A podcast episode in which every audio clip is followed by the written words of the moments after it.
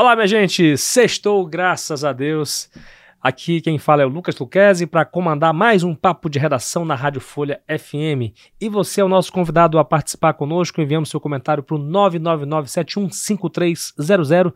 Tem também o nosso canal no YouTube com os comentários abertos para você poder é, mostrar a sua opinião, o que você pensa a respeito do que a gente aborda aqui no nosso podcast.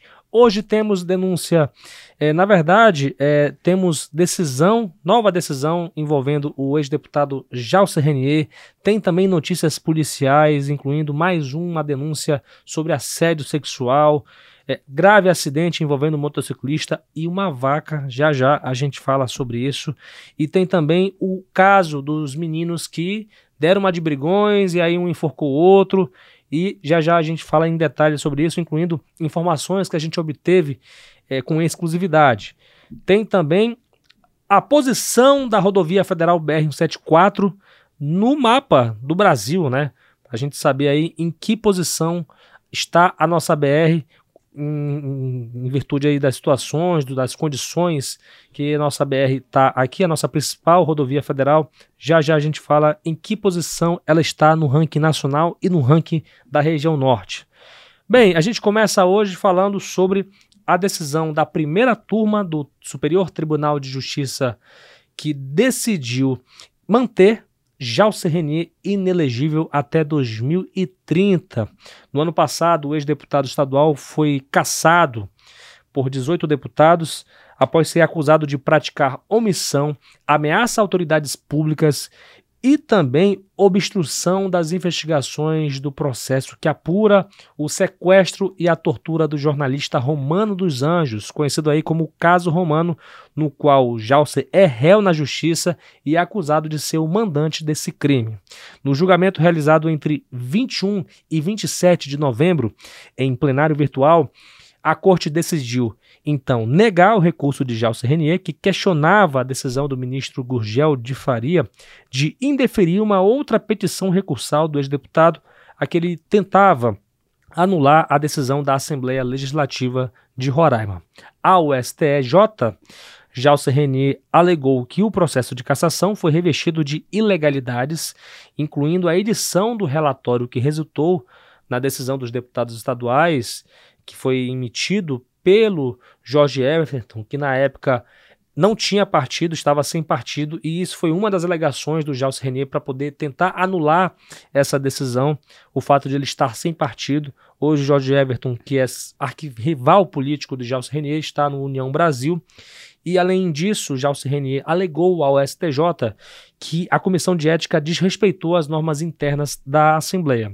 Porém, nessa decisão, Gurgel de Faria como relator dessa petição recursal, disse que isso, isso, esse acompanhamento, esse voto dele foi acompanhado, inclusive, pelos outros ministros, né, por unanimidade. É, dizendo ele que não cabe ao Poder Judiciário discutir a validade de processo legislativo em face de eventual equívoco de interpretação de norma regimental da Casa Legislativa, pois, pois isso seria uma afronta ao princípio constitucional da separação dos poderes. Em resumo, ele disse que caberia essa decisão aos próprios deputados estaduais. Eu procurei Jalce Renier, que prometeu, por sua vez, recorrer dessa decisão dentro do próprio STJ. Disse ele, abre aspas para o Jalcer, eu vou reverter e ser candidato ainda, fecha aspas. E aí aproveitei para questionar sobre o cargo que ele pretende concorrer nas eleições e ele afirmou que sua decisão vai depender de conseguir reverter esse caso legalmente. Vamos a, a continuar acompanhando esse caso aí, né, da, da, cassação, né, o Jalcer tentando voltar ao páreo político, tentando aí reverter a sua inelegibilidade em virtude de sua cassação. Em outras ocasiões, Jalcer Renier negou o envolvimento com o caso romano e pediu a solução definitiva para esse processo. E uma dessas oportunidades, inclusive, ele se envolveu numa polêmica, numa briga, troca de cadeiradas com Jorge Everton em uma pizzaria. Fez uma live, inclusive, fazendo vários ataques a políticos, sobretudo ao Jorge Everton e ao presidente da Assembleia Legislativa de, de Roraima, deputado Soldado Sampaio.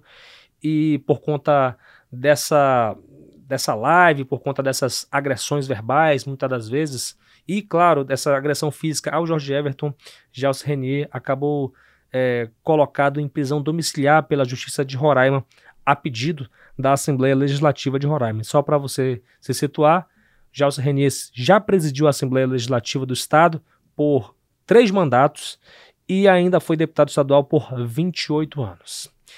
Bem, minha gente, vamos continuar falando aí de casos de polícia, né? É, isso aí é política, mas também é caso de polícia. Mas quem vai falar mais aqui sobre outros casos é a Marília Mesquita, que desde já Desde já eu já falo para você, seja muito bem-vindo ao nosso podcast, Marília.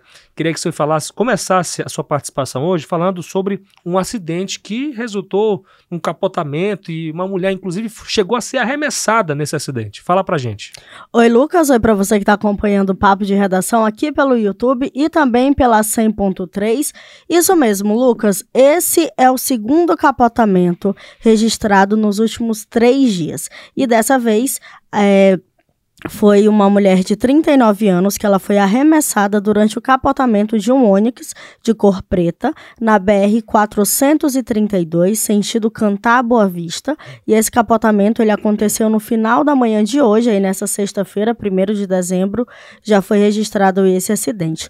O condutor do carro, um homem de 38 anos, ele relatou aos policiais da Companhia Independente de Policiamento de Fronteira, de trânsito, desculpa, a Cipitu, que estava a 17 quilômetros de Boa Vista quando tentou uma ultrapassagem a outro veículo. Segundo ele, ao emparalhar com o carro e está quase concluindo a ultrapassagem, o motorista bateu na lateral traseira do Onix e o motorista perdeu o controle, saiu da pista e capotou.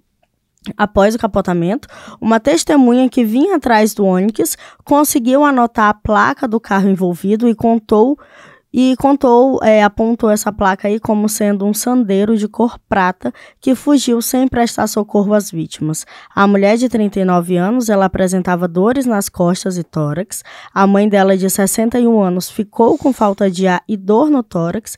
O motorista, ele teve escoriações, um corte na cabeça, reclamava de dores no peito e nas costas, e dois homens de 39 e 67 anos que também eram passageiros desse Onix, eles não apresentavam lesões, mas também foram removidos aqui para o Hospital Geral de Roraima para exames mais detalhados. Não foi observado pelos policiais nenhum sinal de embriaguez no motorista ou nos passageiros. Uma guarnição da Polícia Rodoviária Federal, a PRF, esteve no local fazendo apoio na sinalização da via e as vítimas foram socorridas pelo Serviço de Atendimento Móvel de Urgência de Boa Vista e do município do Cantá e também pelo resgate do Corpo de Bombeiro. Esse caso ele foi encaminhado à Delegacia de Polícia para as providências legais e cabíveis. É, você falou aí de vítimas que foram encaminhadas para o Hospital Geral de Roraima e teve uma outra pessoa que foi encaminhada para o HGR. E essa pessoa foi um motociclista que ficou em estado grave, grave, depois de colidir com uma vaca. É um acidente evidentemente inusitado, né? Mas é, a gente tem que deixar é, sério esse, é, a notícia aqui, porque se tratou pô, você colocou em risco é, um animal e uma pessoa. E essa pessoa agora está em estado grave lá no HGR. Fala pra gente como é que foi esse acidente. Foi o, a vítima foi o motociclista EJQ, de 40 anos, que ele ficou em estado grave após colidir em uma vaca na RR 205, sentido Vila Resilândia, ali no município de Alto Alegre, nessa quinta-feira 30. Populares foram até o destacamento da 4 Companhia Independente de Policiamento de Fronteira, a 4 Cipifron, e informaram sobre o acidente. Os policiais eles foram até o local indicado mas quando eles chegaram lá, a vítima já tinha sido removida pelo Serviço de Atendimento Móvel de Urgência e levada ao hospital do município. A guarnição ela foi até essa unidade hospitalar para colher mais informações, mas quando chegou lá foi informada que o homem tinha sido removido em estado grave ao Hospital Geral de Roraima, que fica aqui em Boa Vista, para cuidado médico especializado. Esse caso ele foi encaminhado à delegacia de polícia do município para as providências, para as devidas providências. Pois é, muito bem. É, começando com tudo aí o final de semana, né, Marília? É, como a gente sempre fala, né? Quando chega na quinta ou na sexta-feira, já são registrados aí inúmeros acidentes. Final de semana aí tá começando. E aí, mais um capotamento, né? Dois capotamentos pois em uma é. semana, então isso é muito triste. E sobre esse caso aí do motociclista que colidiu na vaca, fica aí atenção para as pessoas terem atenção redobrada ao transitar nas rodovias, nas BRs, porque corre esse risco aí de ter animais na pista, então Exato. todo cuidado é pouco. Eu também reforçaria aí para as pessoas que são donos, são donas desses animais, que tenham um maior cuidado, porque você pode acabar causando a morte de uma pessoa, gente. Inclusive, a gente já noticiou aqui na Folha é, mortes de pessoas em acidentes por colisões com cavalos, com vacas. Então, assim, eu sei que a Rádio Folha ela vai, ela chega muito longe, muito distante, e onde, onde quer que você esteja ouvindo a gente, você que é fazendeiro, você que é produtor, é, pecuarista, que quer que seja, por favor, vamos ter cuidado com os próprios animais, porque eles podem, porque eles são irracionais, gente e pode acabar causando uma morte, um acidente grave, né, como o caso desse motociclista aí. Marília, eu queria agora falar sobre o caso dos estudantes brigões. é, você até se torceu aí porque... Eu me engasguei. Até se engasgou porque é um problema é, sério, né? E assim, a gente que foi estudante, todos nós aqui fomos estudantes, a gente é, já viu muitas brigas acontecerem, né? Mas parece que a, a situação está ficando cada dia pior, né? É, os estudantes estão é, realmente se matando, literalmente. Como foi nesse caso de hoje, que repercutiu, repercutiu nas redes sociais, em que o estudante foi enforcado e desmaiou durante uma briga. E olha só, foi em um terminal de ônibus, eles estavam fardados e, enfim, deixou para resolver fora da escola agora estão com certeza respondendo a respeito disso. Fala pra gente em detalhes o que, que a gente apurou sobre isso. Lucas, são pelo menos quatro estudantes envolvidos aí nessa briga, hum. que ela aconteceu na tarde dessa quinta-feira, que aconteceu ontem, uhum. lá no mini terminal de ônibus Aqui o mini terminal que a gente chama o Luiz Canuto Chaves, que fica aqui no centro. O vídeo que circula aí nas redes sociais, ele mostra o momento em que três adolescentes seguram e enforcam outro estudante que chega a desmaiar. O ato de violência não é contido por ninguém que está no local. Pelas imagens é possível ver o momento em que o adolescente levanta após ter ficado desacordado. Os adolescentes são estudantes da Escola Estadual Monteiro Lobato, vergonha aí para a escola, que é, é, uma referência na educação, Com e aí certeza. os alunos fazendo isso manchando o nome da escola. Que fica, a, o Monteiro Lobato ele fica localizado ali a poucos metros Sim. do mini terminal. Por meio de nota, a Secretaria Estadual de Educação e Desporto, a SEED, informou que tomou conhecimento do ocorrido e lamentou o fato. Destaca que não compactua com qualquer atitude de violência, seja ela psicológica, física ou moral, dentro e fora dos ambientes escolares, acrescentou a nota. Ainda de acordo com a SED, mesmo que o fato não tenha ocorrido dentro das dependências da escola, a gestão identificou os envolvidos e acionou os pais dos alunos para a adoção das providências legais e cabíveis junto à família.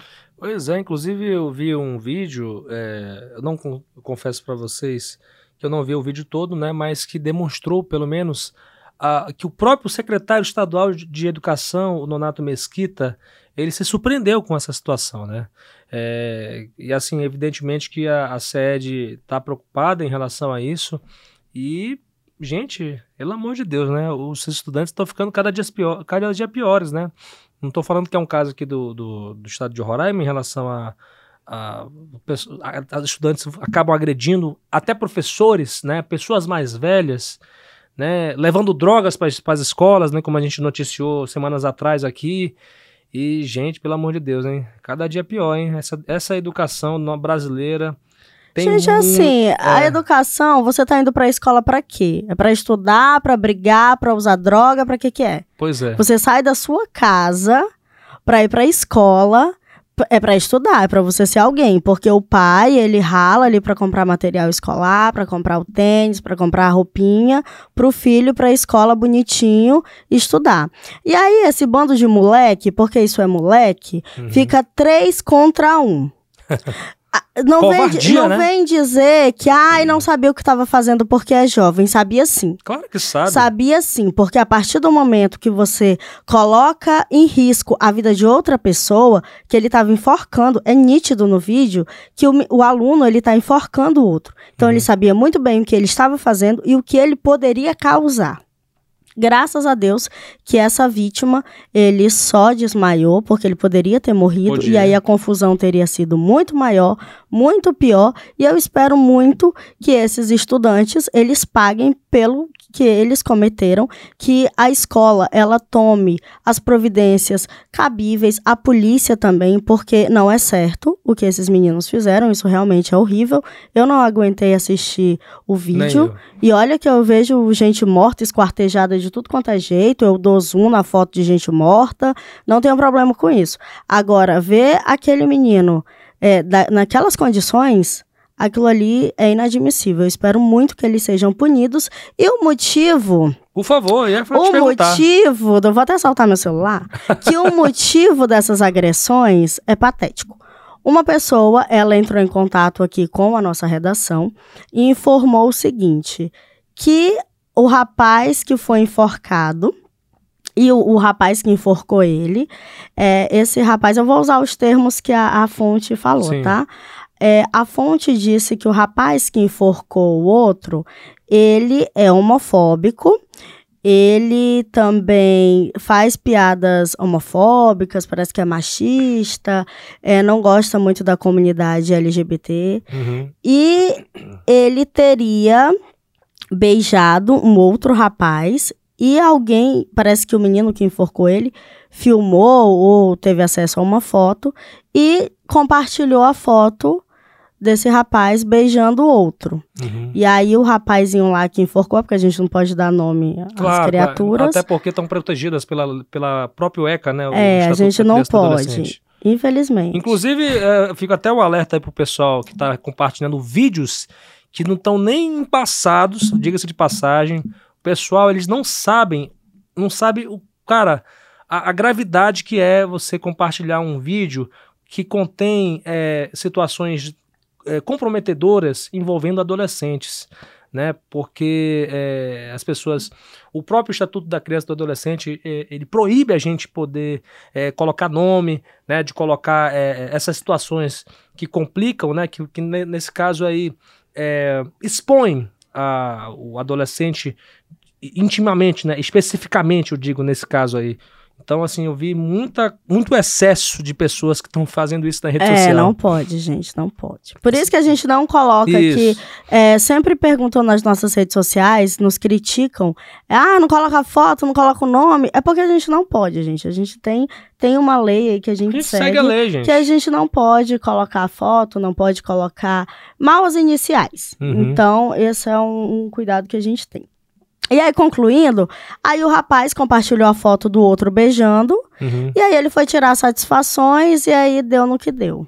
Eita, gente, que coisa, hein? Então, né? Aí, é, bicho, é complicado, Aí a casa né? caiu, o barraco desandou, aí o cara vai de, responder. tentou dar uma de, uma de machão, né? É, né? Porque já falaram que ele era muito machão e aí agora vamos ver se ele vai ser machão aí respondendo aí por esse crime, porque isso não é brincadeira, ele colocou em risco a vida de outro estudante que uhum. poderia ter morrido.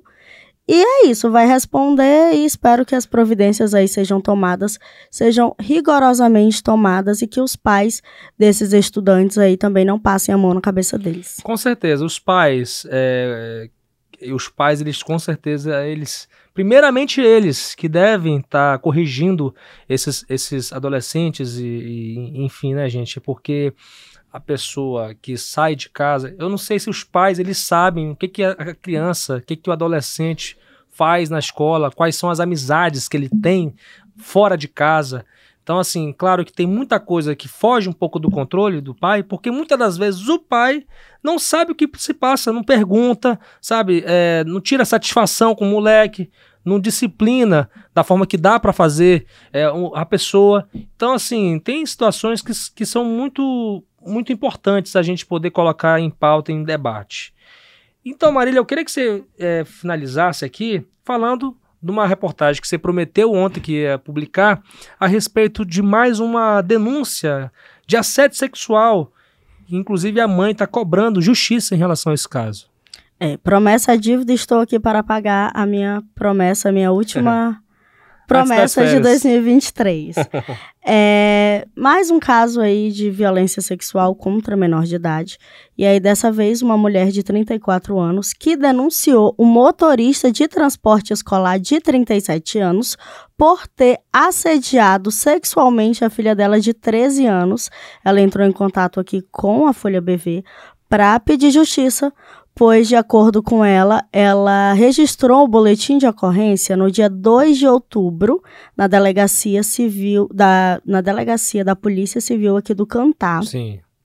E de acordo com ela, esse motorista ele já teria sido ouvido pelo delegado, porém ele continua ainda solto. Uhum. E aí, de acordo com a denunciante, esse homem ele já tem aí outras denúncias com, de outras estudantes de que ele teria assediado outras alunas dessa escola, que fica lá no Cantar, e ela pede justiça porque já tem dois meses e a filha dela foram momentos assim muito horríveis que ela uhum. contou que a filha dela ficou retraída, ficou afastada da família. A família tem medo de sair de casa, tem medo de deixar essa menina sozinha porque aí tem um agravante que esse acusado, esse motorista, mora no mesmo bairro da família. Sim. Nossa, e, e, e, entre todas as coisas que ela me contou, é, esse homem ele vai quase todos os dias no trabalho da irmã dela, como uma forma assim de afrontar, de intimidar. Então a família tem muito medo e pede aí para que as providências sejam tomadas para que esse homem seja preso. Ainda de acordo com essa mulher ela disse que após a denúncia, esse homem esperou 14 dias para ser afastado da escola.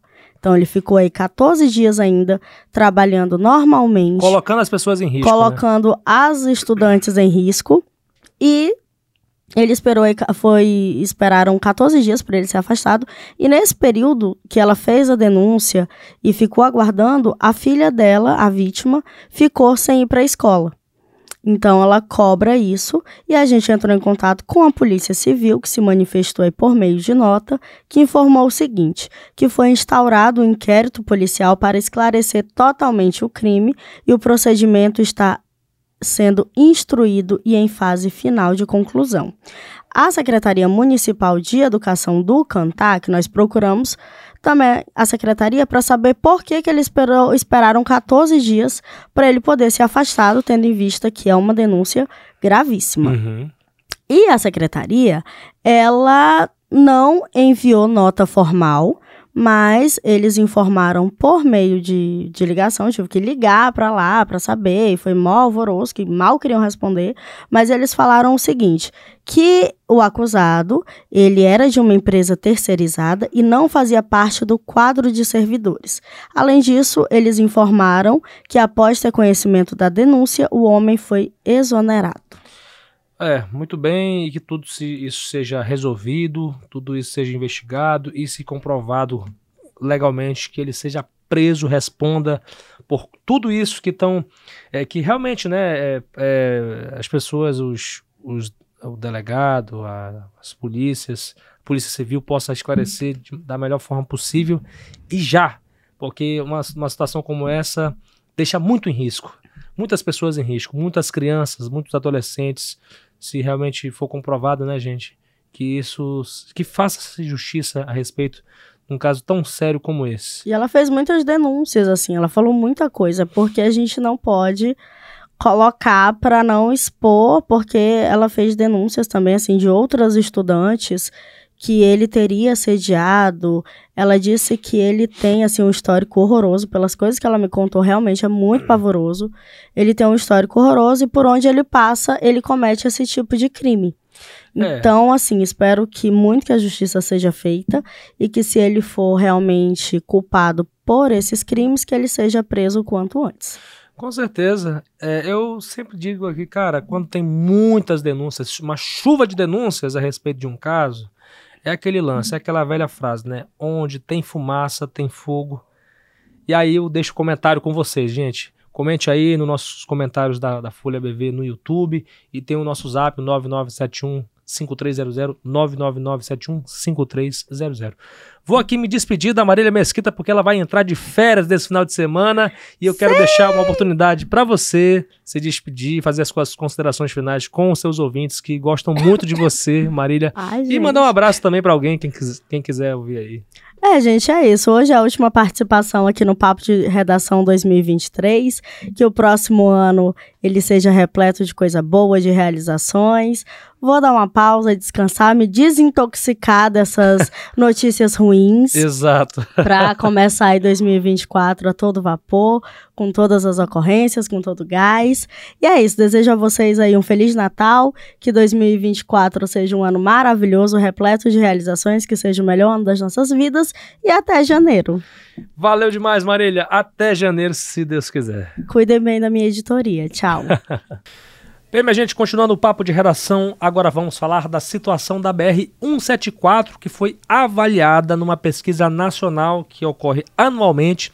É a pesquisa CNT de rodovias do ano de 2023. O trecho roraimense da rodovia federal BR-174, que é a principal do nosso estado, aparece na 23ª colocação entre as 54 vias pesquisadas na região norte. E das quatro rodovias estudadas aqui no estado, ela está na terceira colocação. O levantamento divulgado pela Confederação Nacional do Transporte, a CNT, que avaliou 730 quilômetros da via de Pacaraima até Rorainópolis, considerou a rodovia como regular. E na classificação nacional, a BR-174 aparece na posição 327. Por outro lado, olha só que impressionante.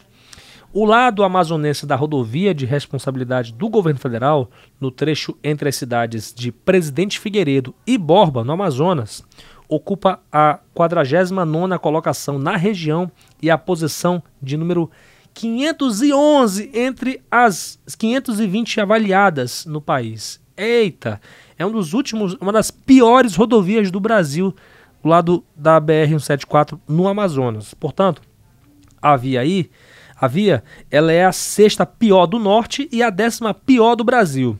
Segundo a CNT, o trecho é considerado péssimo. E avaliada como ruim, a pior rodovia de Roraima, a BR-210, ocupa a 33ª posição no norte e a posição de número 411 no Brasil. A CNT avaliou 230 dos 411 quilômetros de extensão da via federal que liga Caracaraí a Caroeb. Então, portanto, a BR-210 é considerada a pior rodovia aqui do estado. Mas, claro, o Departamento Nacional de Infraestrutura e Transportes já, inclusive, noticiou, né, já, já enviou respostas em outras ocasiões aqui a nossa reportagem, dizendo aí, é, em resposta, inclusive, à manifestação dos moradores que vivem é, próximo da rodovia 210, que fizeram até manifestação para pedir melhorias nessa rodovia, que é importante para o escoamento da produção rural no, no, sul do estado. E o DENIT disse que já começou as obras, né? já começaram as obras para poder recuperar, já tem contrato para poder é, mandar ver nessa recuperação, que seja logo, né, gente?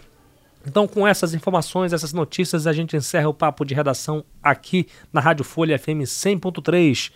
Acesse o nosso portal folhabv.com.br. Tem também o nosso canal no YouTube, arroba TV Folha BV, as nossas redes sociais no Instagram, no Facebook e no Twitter, como arroba Folha BV, a minha rede social, arroba Lucas Duquese, L-U-C-K-E-Z-I-E. E a produção de hoje foi de Fabiano Lopes, é, o apoio técnico de Rio Herrera, John Hudson e Aduan Figueiredo. Muito obrigado, minha gente. Um ótimo final de semana com muito juízo. Até segunda-feira, se Deus quiser.